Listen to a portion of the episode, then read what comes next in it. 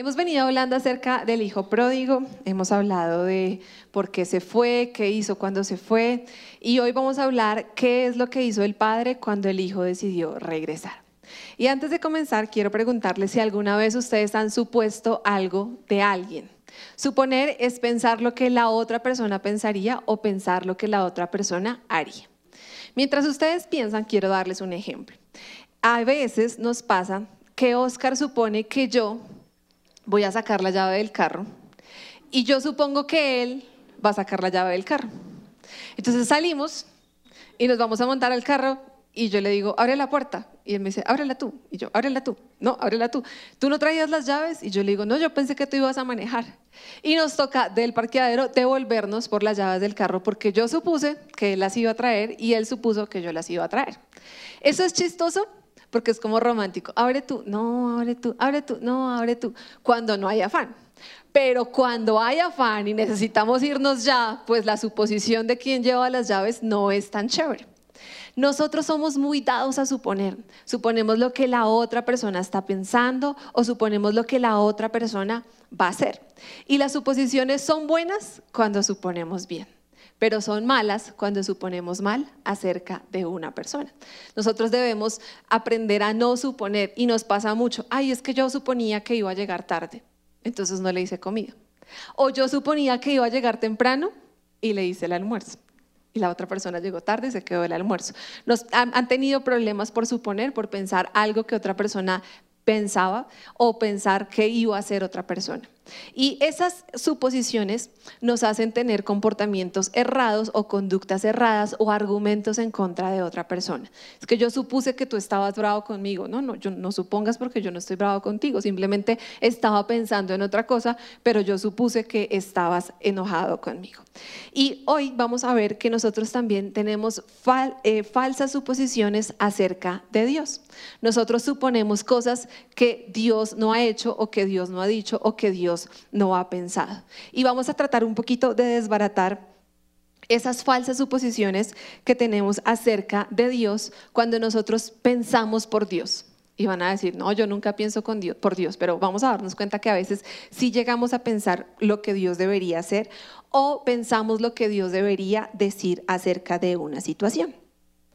Y una de las cosas que nosotros debemos aprender acerca de las falsas suposiciones acerca de Dios es lo que Dios piensa cuando alguien se arrepiente. ¿Qué pensaríamos nosotros cuando alguien nos falla? ¿Será que sí se arrepintió? Bueno, ya vamos a verlo más adelante.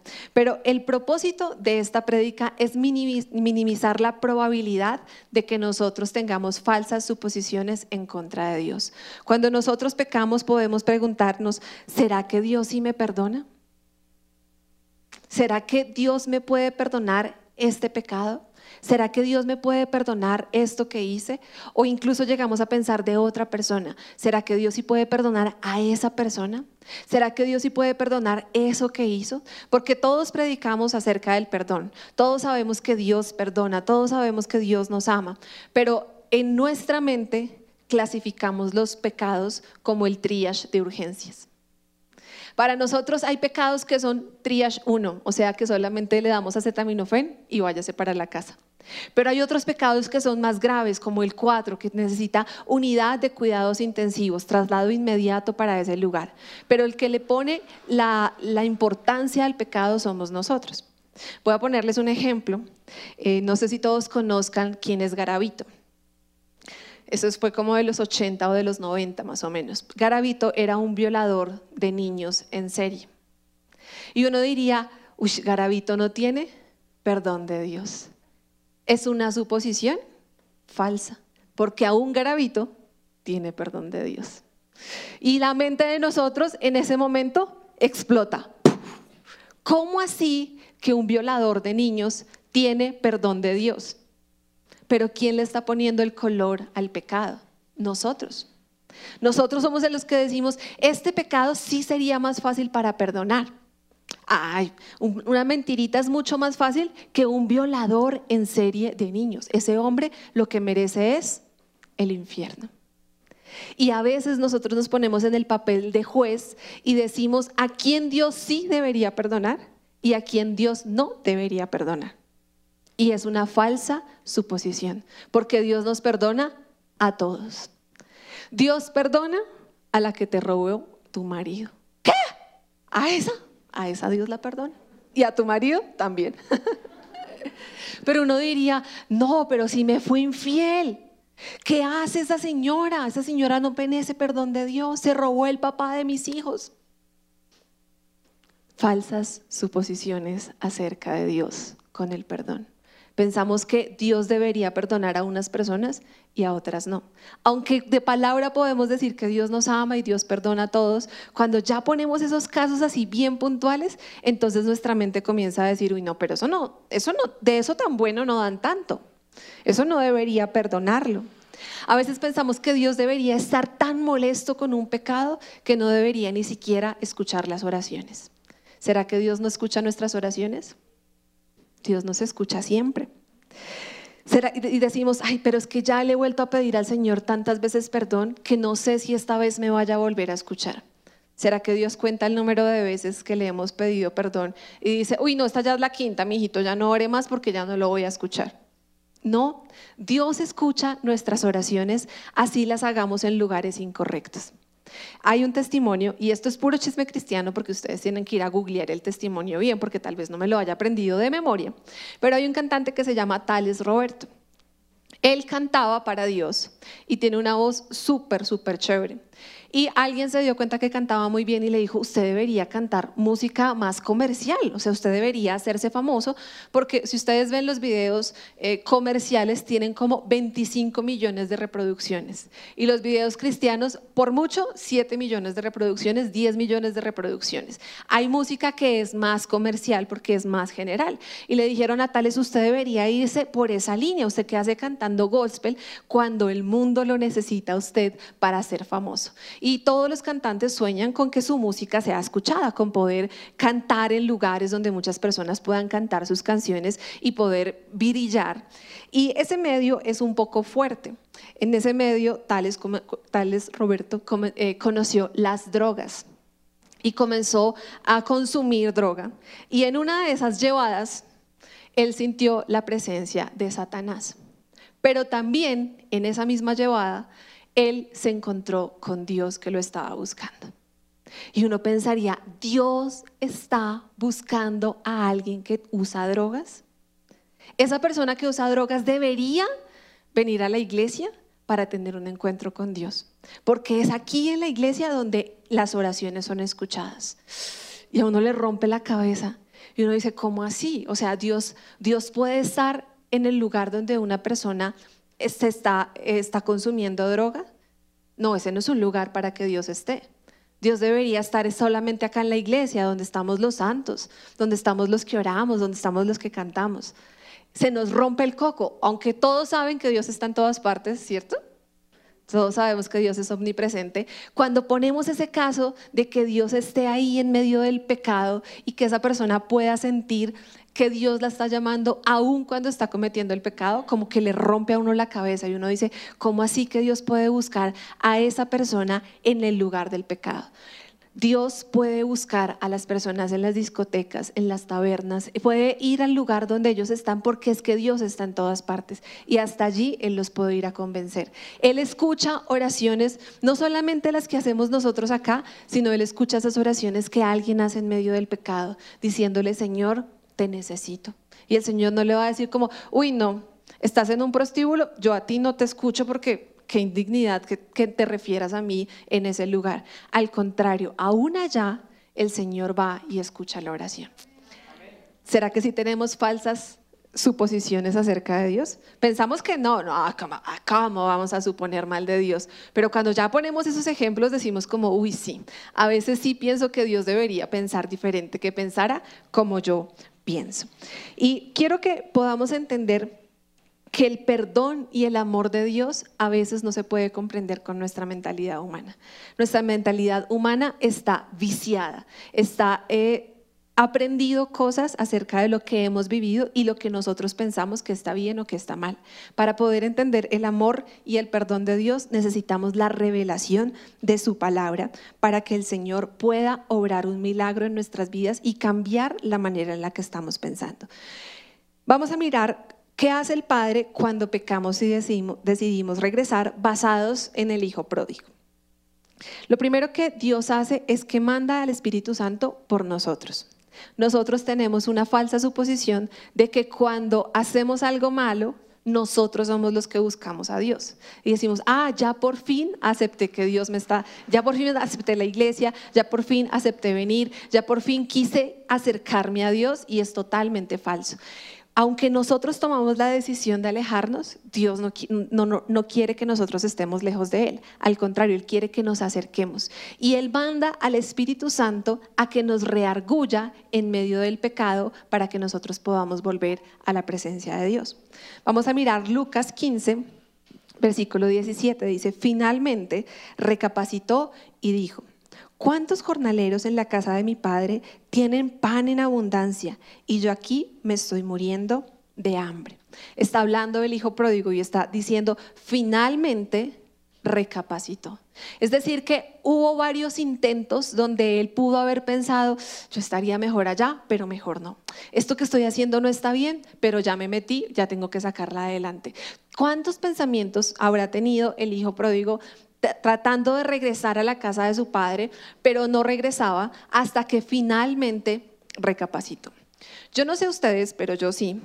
Yo no le dije sí al Señor a la primera vez que alguien me invitó varios de los que estamos acá tuvimos que aceptar varias invitaciones. Tu amigo, tu vecino, tu compañero de la universidad, un familiar, te invitaron a una iglesia, te invitaron a otra, te regalaron una Biblia, te regalaron una tarjetica, te regalaron un mensaje y uno como que no, no decía sí, hasta que al final aceptó la invitación de algunos de los tantos que nos invitaron a la iglesia y a conocer al Señor. No fue a la primera vez, pero quiero decirte que cada una de esas fue invitaciones que el, Espíritu Santo te estaba haciendo a tu vida para que tú pudieras venir a conocer al Señor. No aceptaste la primera invitación, pero aún así el Espíritu Santo no se cansó de seguirte invitando, de seguirte invitando, de seguirte enamorando, porque ese es nuestro Dios, es un Dios que no se cansa para traernos cerca a su presencia. Cuando alguien dice, pero es que yo no, yo no escucho esa voz del Espíritu Santo. El Espíritu Santo todo el tiempo nos está hablando. El Espíritu Santo, ¿han escuchado cuando las personas dicen, es la voz de la conciencia? Que está ahí hablando y diciendo como, eso no se debe hacer, ahí no es, ahí no es. Es el Espíritu Santo que le está diciendo a las personas, porque en el libro de Romanos, cuando ustedes leen, dice que nadie puede llegar al día del juicio final y decir que no conoció a Dios, que nadie le predicó. Porque la primera manera en la que nosotros creemos en Dios es a través de la creación. La palabra dice que la creación muestra la gloria de Dios, muestra la majestad de Dios. Nadie puede salir de la casa y decir, no es que yo no sabía que había Dios. O sea, tienes que mirar al cielo y preguntarte quién creó el cielo. ¿Cómo haces tú para poder dormir tranquilo y saber que el mundo dio la vuelta y no se cayó? ¿Cómo, ¿Cómo puedes estar tranquilo sentado en esa silla sabiendo que eh, la gravedad está actuando y que no vas a salir flotando en este auditorio? Alguien tiene que haber creado eso. Y lo primero que muestra que existe un Dios es la creación. Lo segundo que muestra que hay un Dios, aunque no nos hayan predicado, es la conciencia, porque aún las personas que no vienen a la iglesia, cuando hacen lo que no está bien, ellas saben que están haciendo lo que no está bien. ¿Cómo uno sabe que está haciendo lo que no está haciendo? ¿Cómo uno sabe que no está haciendo bien las cosas que debería estar haciendo, porque es la conciencia, es la manera en la que Dios va mostrando, va diciendo, mira, por ahí no es, esto no está bien. Las personas que aún no vienen a la iglesia saben cuando están haciendo las cosas mal. Pero lo que pasa es que la, conciencia, la palabra lo llama que se va poniendo una conciencia encallecida. ¿Han visto los callos de los pies? Es como una piel, yo no sé si muerta o viva, pero es una piel tiesa tiesísima que ya pierde la sensibilidad. O sea, tú la puedes tocar y ese callo está durísimo. Eso ya no entra ni la uña, no entra ni la piedra pómez, porque está duro, está se volvió un callo. Y algunas personas cuando no escuchan la voz del Espíritu Santo, cuando no escuchan esa voz de la conciencia, su conciencia se va volviendo como un callo del pie y no les entra nada. Y aunque el Señor los trate de traer y les trate de mostrar, su conciencia se volvió como un callo del pie y ya no pueden aceptar el consejo de Dios. Pero el Señor siempre va a buscar que nosotros podamos venir a Él. Y cuando habla de la palabra recapacitó, en el versículo 17, habla de una palabra en griego que se llama metanoia, que significa arrepentimiento. Y para que haya arrepentimiento debe haber un cambio de mente. Si no hay un cambio de mente, no hay arrepentimiento. Hay remordimiento. Y muchas personas tienen remordimiento. Muchas personas dicen, ay, sí, qué embarrada, le fui fiel a mi esposa, esa negrita que los domingos en la noche me hacía caldito de papa con costilla, que me tenía el lunes todo listo para yo irme a trabajar. Uy, pero ¿quién pidió pollo? ¿Quién es esa muñeca que está caminando por ahí? Esa es el arrepentimiento, el remordimiento. Están diciendo, ay, sí, yo lo hice mal, terrible. Uy, pero pecado, qué rico. Y no les cambia la mente, porque aunque saben que están haciendo mal, aún quieren seguir haciendo lo malo. Hay muchas personas que tienen remordimiento, que saben que están haciendo lo malo, pero aún así lo siguen haciendo. Pero el Señor cuando dice que finalmente recapacitó, se llama metanoia, significa que hubo arrepentimiento, que hubo un cambio de mente. ¿Quién puede producir ese cambio de mente? El Espíritu Santo. Nosotros no podemos producir ese cambio de mente, es el Espíritu Santo que nos ayuda a cambiar la mente. ¿Han escuchado que personas dicen que a los cristianos nos lavaron la mente? Dicen, a usted le lavaron la mente, a usted le lavaron el cerebro en esa iglesia. Esa es una suposición verdadera. Si tú no tienes tu cabeza lavada en la iglesia, estás mal. Tienes que lavarte la cabeza con la palabra de Dios. Tú no puedes seguir pensando igual. Debes decir, sabes, a mí me lavaron la cabeza, me lavaron el cuerpo, me lavaron todo. Yo ya soy una persona diferente. Porque si tú sigues pensando igual al mundo, si no has hecho un lavado en tu cabeza, pues no has cambiado de vida. Cuando habla de arrepentimiento, la palabra arrepentimiento es como si una persona fuera en un precipicio y está así al borde del precipicio y esto se llama pecado. Y la persona se arrepiente y es que da un giro de 180 grados y cambia lo que está pensando. Ya no mira lo que estaba mirando antes, ya no piensa lo que estaba pensando antes, ya no hace lo que estaba haciendo antes porque hizo un giro de 180 grados. Esto es geometría. Pero ¿qué pasa con el remordimiento?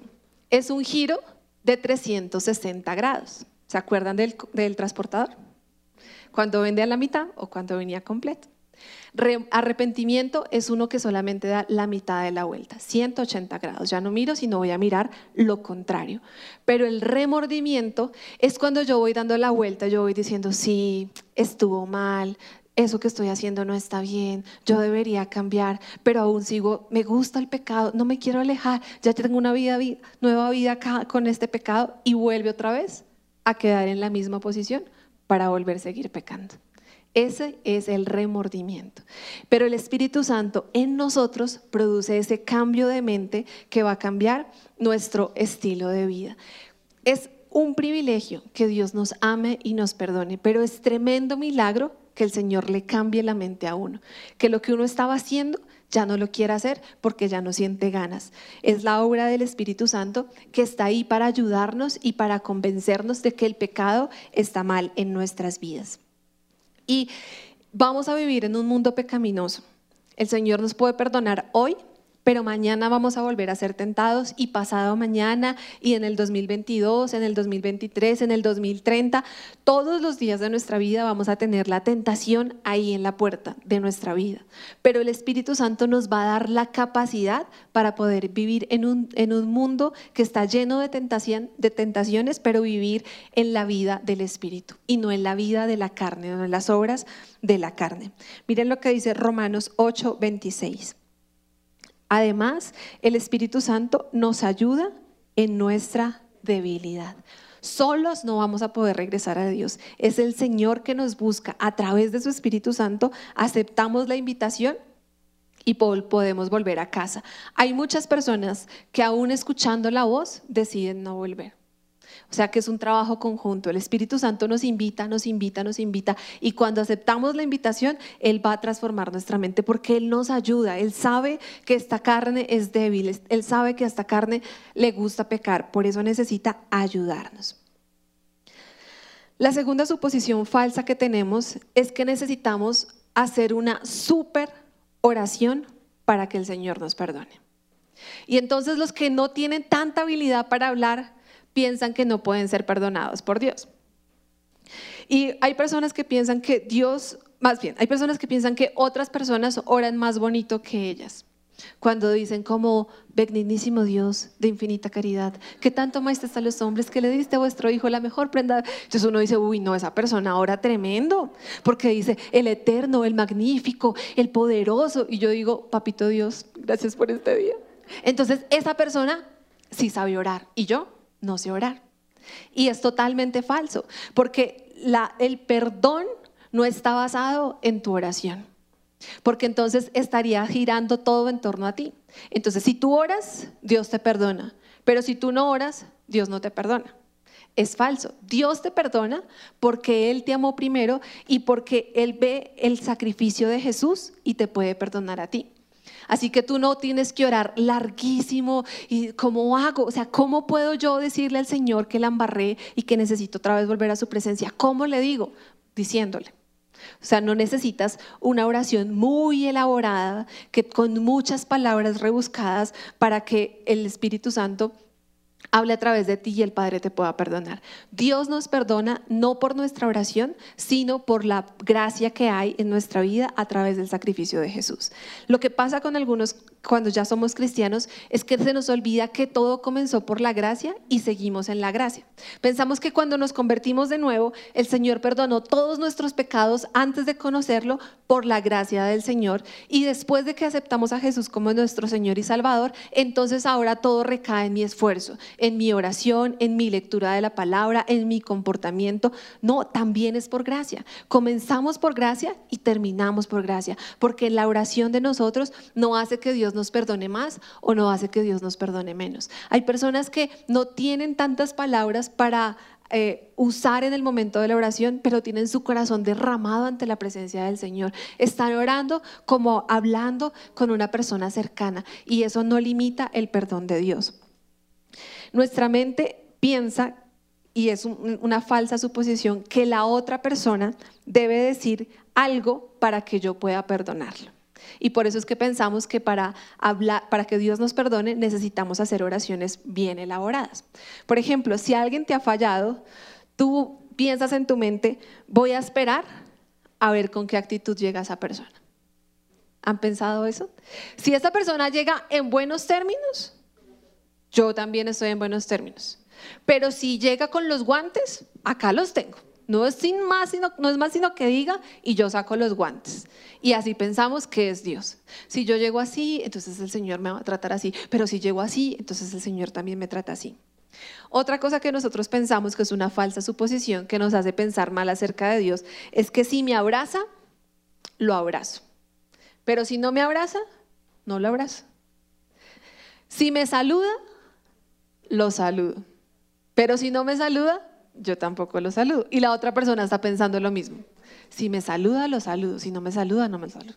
Suposiciones. Yo supongo que tú me vas a saludar, etc. Esperemos a ver qué cuento me va a echar. Esperemos a ver con qué viene a pedirme perdón, a ver si yo le creo lo que me va a decir. Esperemos si me logra convencer. Tiene que traerme un buen argumento. O sea, no me dé una explicación. ¿Cuántos les gustan las explicaciones a medias? En especial a las mujeres no nos gusta.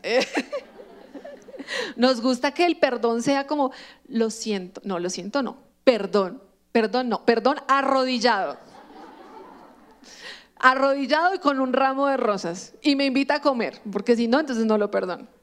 Así pensamos de Dios, entonces tengo que ir, Señor, perdóname, no sé qué. Y el Señor dice, no, yo no te perdono por lo que tú hagas, yo te perdono por lo que Jesús ya hizo en ti, que fue que morir y resucitar.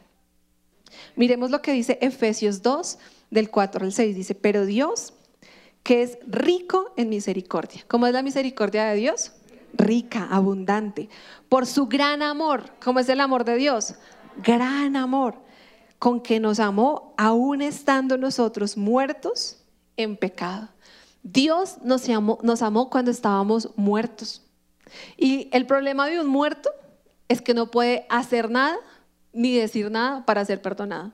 ¿Cómo perdonas a un muerto si no te puede hablar, si no te puede decir nada?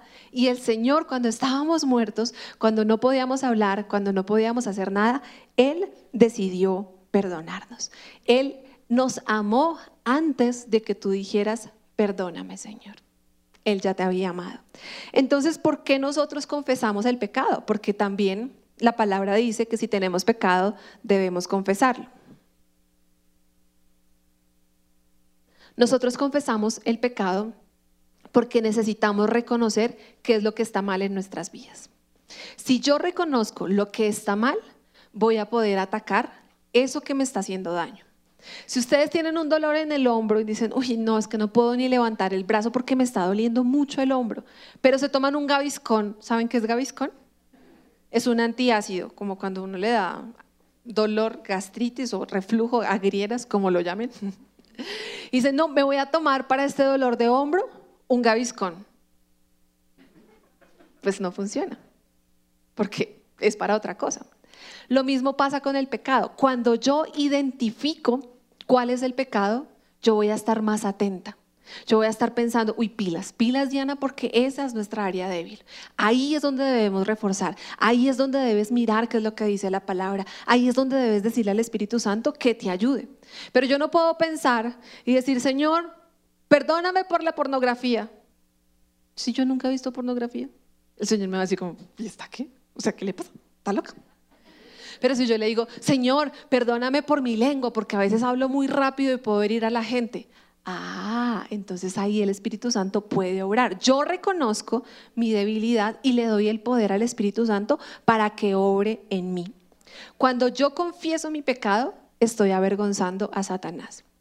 Satanás lo que quiere es que nosotros encubramos el pecado, que nadie lo sepa, que lo tengamos tapado, que lo tengamos oculto. Pero cuando yo lo saco a la luz, estoy avergonzando a Satanás y le estoy diciendo, sabes Satanás, mira, este es la artimaña que tú tienes contra mí, pero yo estoy creyendo más en lo que Dios puede hacer en mí que en lo que tú puedes hacer en mí. Entonces, cuando yo confieso mi pecado, avergüenzo a Satanás. Cuando yo no confieso mi pecado, Satanás tiene las de ganar porque me tiene en lo oculto. Yo no yo no confieso mis pecados para que Dios me perdone porque Él ya me perdonó. Pero cuando yo confieso mis pecados, yo le estoy reconociendo al Señor su señorío sobre mi vida. Yo estoy reconociendo que le he fallado y hace parte para mí de la manera en la que yo le muestro arrepentimiento a Dios. La tercera cosa que a veces llegamos a pensar mal, una falsa suposición, es que los que necesitamos ser perdonados o los que queremos acercarnos a Dios con urgencia somos nosotros. Ay, no, es que yo necesito a Dios rápido, pero realmente el que nos quiere rápido es Dios. Miremos lo que dice Lucas 15, versículo 20. Dice, y así se levantó y regresó con su padre. Todavía estaba lejos cuando su padre lo vio y tuvo compasión de él. Corrió antes y se echó sobre su cuello y lo besó. ¿Quién corrió a abrazarse? El papá. ¿Quién le dio beso? ¿Quién se le echó encima?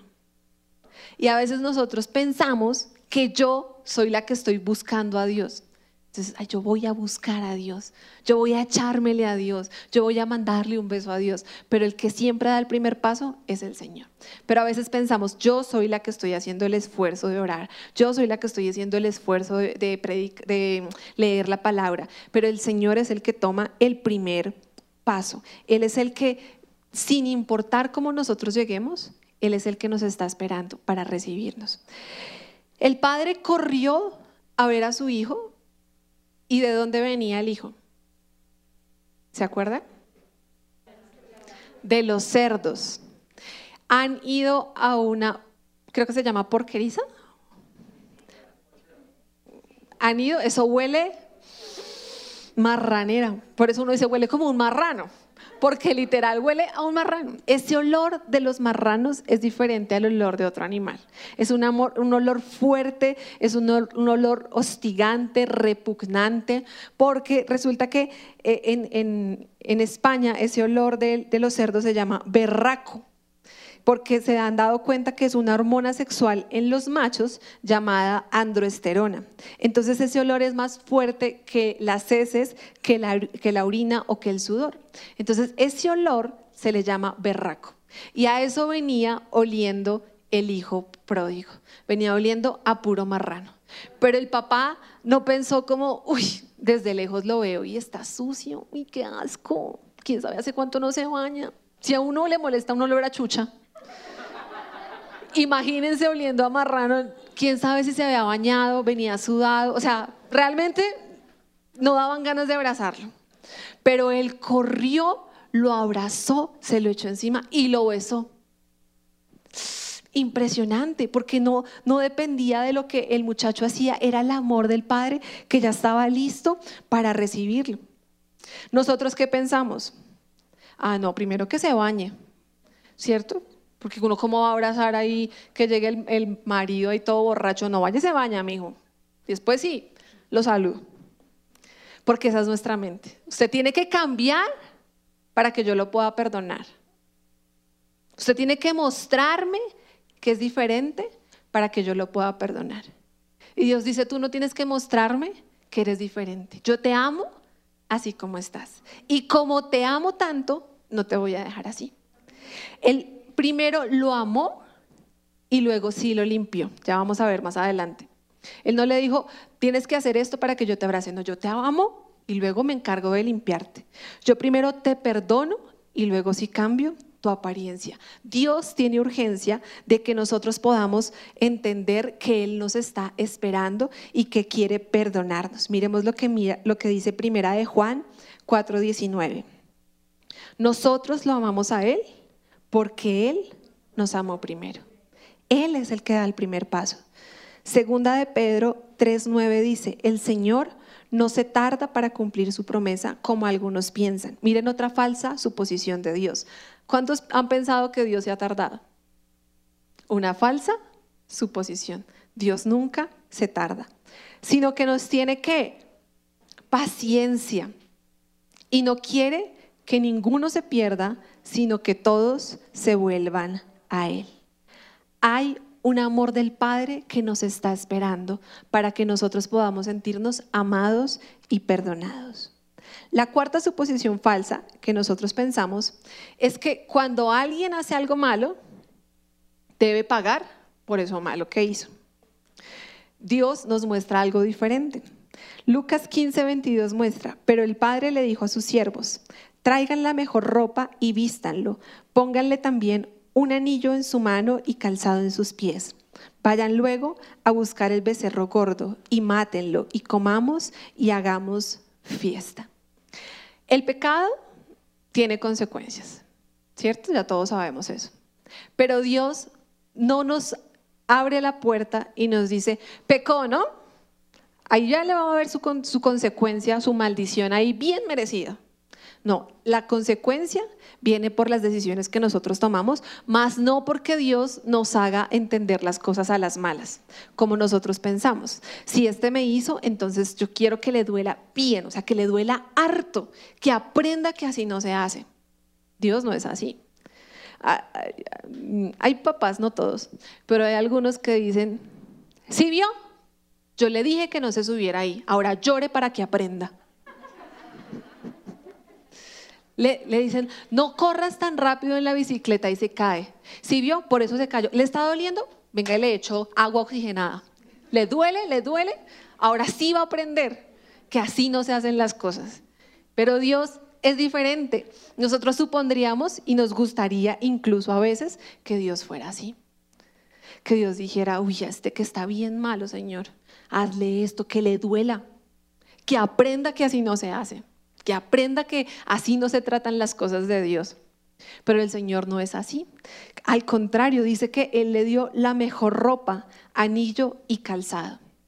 ¿Qué significa eso? Que Él quería quitarle todos los argumentos que el diablo había puesto sobre su vida y le quería poner la identidad de su familia.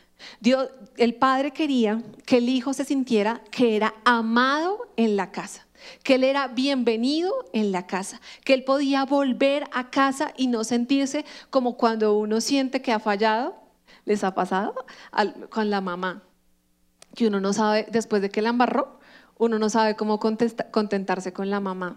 Entonces uno baja a la cocina. Si le da comida, entonces pues significa que ya está ablandando. Pero cuando uno tiene miedo de cómo la mamá va a actuar, uno no sabe ni qué decir Uno como, buenos días, mami. Porque uno sabe que la embarró y está arrepentido, pero no sabe cómo poder volver a restaurar esa relación. Y entonces están los, los, los que dicen, bueno, si mi mamá hablando, yo hablando. Si está dura, pues sigamos duros, hasta que el primero que dé su brazo al torcer. Pero están los otros que son como, mamita linda, ¿qué quieres que te, te lavo la losa, mamita? Te tiendo la cama. Y a veces así somos con Dios también. ¿Qué, Señor, pero qué más hago? O sea, leo la Biblia, cuánto tiempo oro, canto, bailo. Dime, Señor, dime qué hago para que me perdones. Y el Señor dice, no, tranquilo, tranquilo, yo lo perdono. Ahora yo te voy a quitar todas las cosas viejas que traes todo lo que el diablo te hizo pensar, todo lo que te hizo desviar y yo quiero que tú te sientas como en casa. Yo quiero que tú te sientas que eres bienvenido a este lugar, eres bienvenido a mi presencia, te estaba esperando. Cuando Imagínense este caso hipotético. Ustedes llegan súper mojados a la casa de alguien. Tienen la ropa mojada, los zapatos mojados. Y esa persona abre la puerta porque ustedes van de visita y les dice como, ¡Ay, viene súper mojado, quítate los zapatos porque me mojas el piso y yo lo acabé de limpiar. Entonces, por favor, deja tus zapatos allá afuera y entras para que no se me dañe el piso.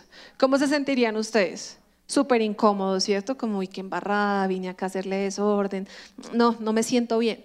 Pero si pasa la misma situación y la persona abre la puerta y te dice, ¡Ay, llegaste súper mojado, espérate, te voy a traer unas chancleticas, unas sandalias, te las pones, te voy a traer una toalla para que te seques, ¿quieres un saco? Bueno, sí, gracias. ¿Un chocolatico caliente? Bueno, gracias. ¿Te prendo la chimenea para que entres en calor? Bueno, gracias. ¿Cómo se sienten ustedes? Amados, ¿cierto? Bienvenidos a esa casa. Yo quiero estar en ese lugar. En la primera escena uno diría, uy, no, me quiero ir ya porque estoy mojado, le voy a mojar hasta la silla. En la segunda uno se siente en casa, uno siente que uno ha sido esperado, que alguien no solamente lo invitó porque quería, sino porque alguien deseó estar, que, tú estuvieras en ese lugar. Ese es nuestro Dios, que cuando tú entras a la presencia de Dios no te, no te saca como, hmm, ¿sí ve? Eso le pasó por irse por allá. Yo le dije, yo le dije en Juan, ¿no se acuerda? Que yo le dije ahí que no mirara a la mujer ajena y usted se puso a mirarla y mire cómo está ahora. Entonces uno entraría como, ay, sí, Señor, qué embarrada, lo siento. Pero el Señor dice, no, no, no, ven para acá. Ven, yo te quito esa ropa. Ven, te quito todo eso sucio que tienes. Ven, te quito todo ese pensamiento malo que tienes y te voy a dar anillo, te voy a dar calzado y te voy a dar una túnica. Te voy a enseñar a vivir una nueva vida. Voy a darte un futuro y una esperanza. Pero la otra cosa que hace es que va y busca el becerro gordo, lo mata y comen de él. Hay una cercanía de neuroasociación positiva entre familiaridad, comida igual amor. Cuando alguien está cumpliendo años, ¿qué es lo que buscamos? un pastel o una torta, porque está cumpliendo años y alrededor de la torta nos reunimos todos para celebrarle su cumpleaños. Cuando hay un grado en su casa, ¿qué hacemos? Una comida, ¿cierto? Como para festejar, como para homenajear. Cuando tienen un invitado especial, ¿qué hacen? La comida especial o buscan un restaurante especial, porque en nuestro cerebro hay una asociación que cuando hay comida y cuando hay familia significa amor. Y es mucho en la, cultura latina. Nosotros somos muy dados a que la familia y la comida significa amor. Por eso las mamás cuando tratan de mostrar amor a sus hijos, tratan de hacerle lo mejor para que se sienta amado, para que sienta que, que esa es la manera en la que ellas están preparando la comida, para que sientan que son amados. Y cuando ustedes ya son grandes y piensan en la comida, recuerdan comida como, ay, esta era la comida que mi mamá me preparaba cuando me iba bien en el colegio. A este restaurante mi papá nos traía cuando pasábamos el año. Cuando íbamos a viajar, siempre comíamos tal cosa. ¿Por qué se nos quedan esos recuerdos de la familia con comida? Porque nuestro cerebro asocia que donde hay familia y donde hay comida, hay amor. Increíble nuestro cerebro tan inteligente. y Dios dice, yo quiero que tú también hagas esa asociación en tu cerebro, que cuando hay comida y estoy yo, significa que te estoy amando y que te estoy esperando. Miremos lo que dice Efesios 3:20. Dice, y aquel que es poderoso para hacer que todas las cosas excedan lo que pedimos o entendemos, según el poder que actúa en nosotros. El modelo de Dios es quitar rápidamente todo lo que el diablo hizo cuando estábamos lejos de Él para convencernos de su amor y de que somos bienvenidos a casa. Él va a hacer mucho más abundantemente de lo que nosotros podemos imaginar. Y aquí voy a darles un tip para los papás. Ustedes deben hacer que su casa sea un lugar donde sus hijos quieran estar. Que sus, sus hijos se sientan bienvenidos a ese lugar, que pertenecen a ese lugar. Voy a darles un ejemplo chistoso.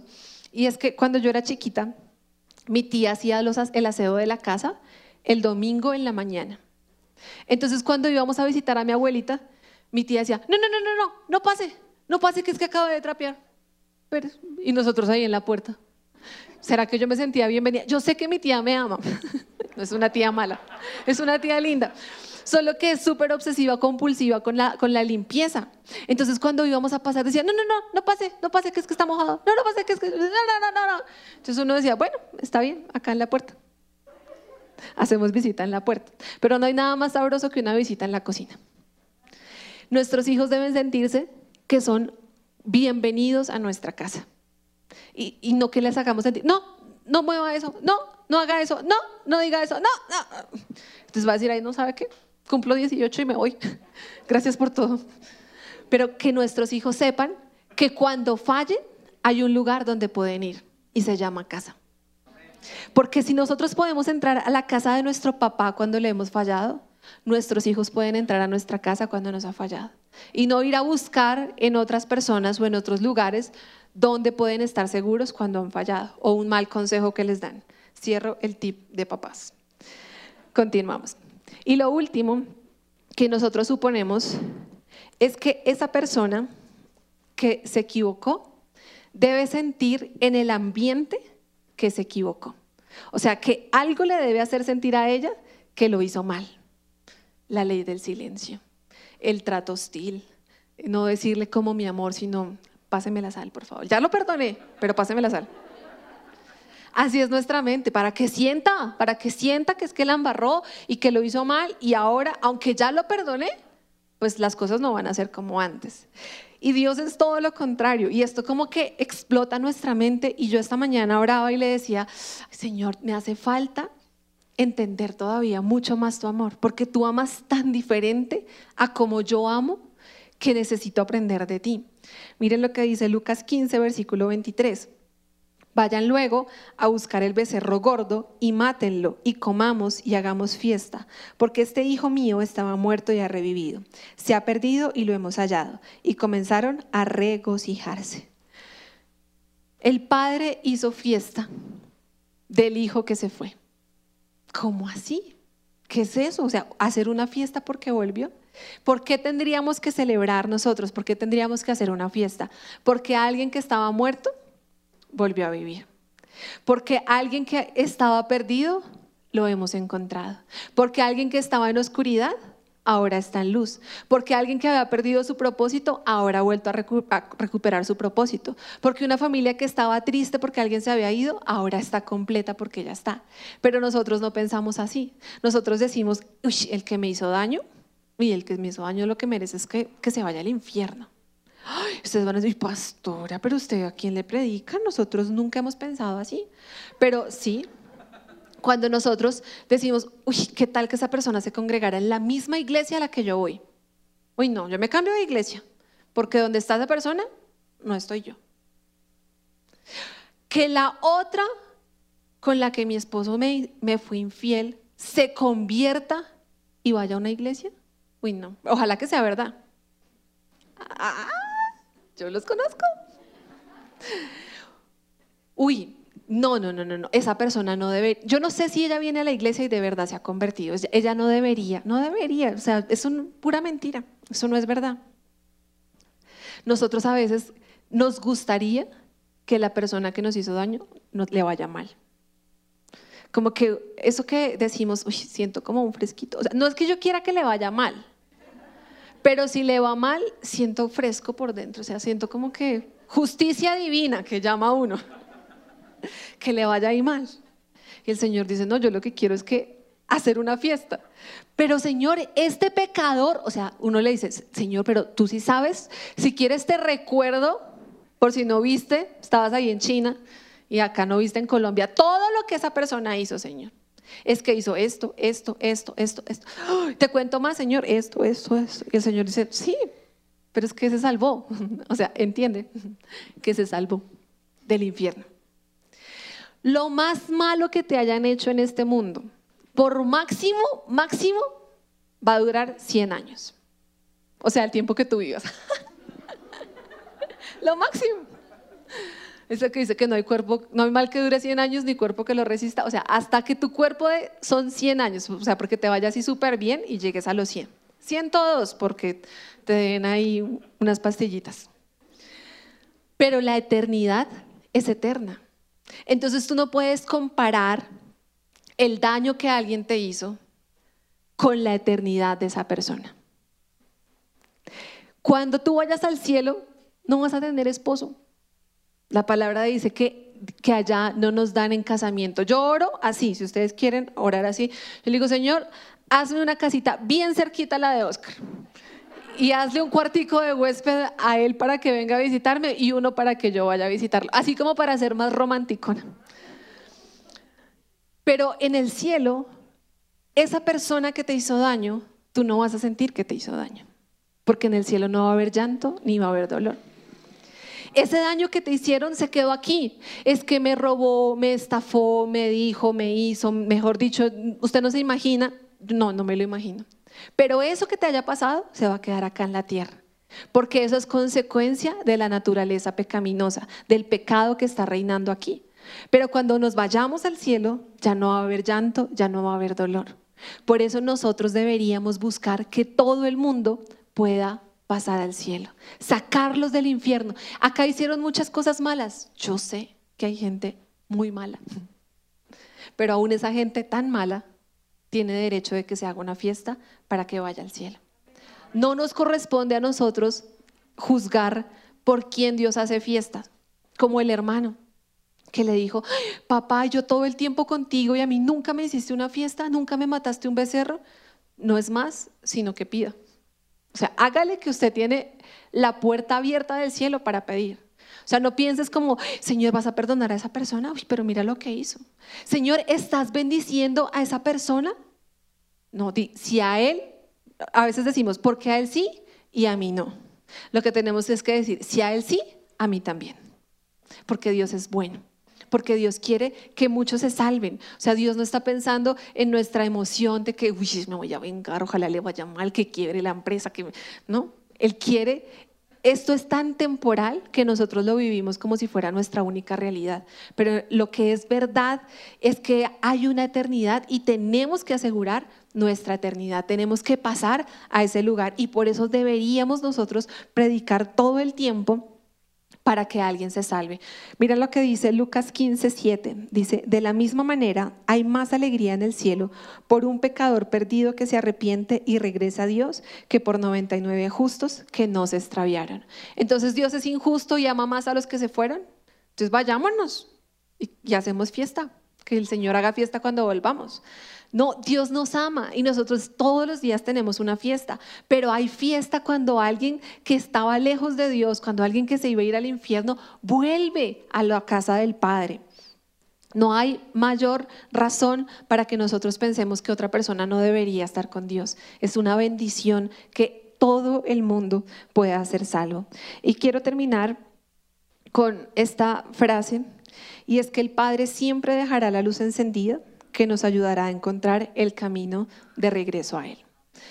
Hace mucho tiempo escuchaba a una pastora predicando y ella decía que su hijo se había desviado y que ella mientras eh, preparaba su, su, prédica para el domingo, su hijo estaba de rumba. Y ella tenía la, la, la luz encendida esperando a que el hijo regresara. Y mientras su hijo estaba allá haciendo cosas que estaban mal, ella estaba en casa orando por su hijo. Y cuando su hijo llegaba todo borracho y le decía, mamá, ¿usted qué hace despierta hasta ahora? Orando por ti. ¿Cuál orando? No ore por mí más. Yo ya me perdí. Y él se acostaba, ella ponía sus manos y comenzaba a orar y oraba y oraba por él. El final de la historia es que ahora él también es pastor. Porque nosotros debemos aprender a no pensar como nosotros, a salirnos de este molde que nos dice, tú me hiciste, yo te hago, tú haces, tú mereces. Y decirle, Señor, explótame la cabeza con este tipo de amor que es tan diferente a lo que yo puedo llegar a amar. Yo amo cuando me aman. Yo soy buena gente con el que es buena gente. Yo saludo si me saludan. Ese es nuestro tipo de amor. Pero el Señor dice, no, no es así. Yo te amo aunque tú no me ames, aunque tú estés haciendo cosas que no están bien, aún así yo te amo. Si es la primera vez que te conectas con nuestra iglesia y quieres aceptar a Jesús en tu corazón, te invitamos a que des clic en este video. También queremos conocerte, así que te invitamos a que nos dejes todos tus datos personales en nuestro sitio web. Por último, si quieres ver nuestro último video, te invitamos a dar clic aquí. Recuerda suscribirte, activar las notificaciones y seguirnos en todas nuestras redes sociales. Somos un lugar cerca de ti y trabajamos por una nueva generación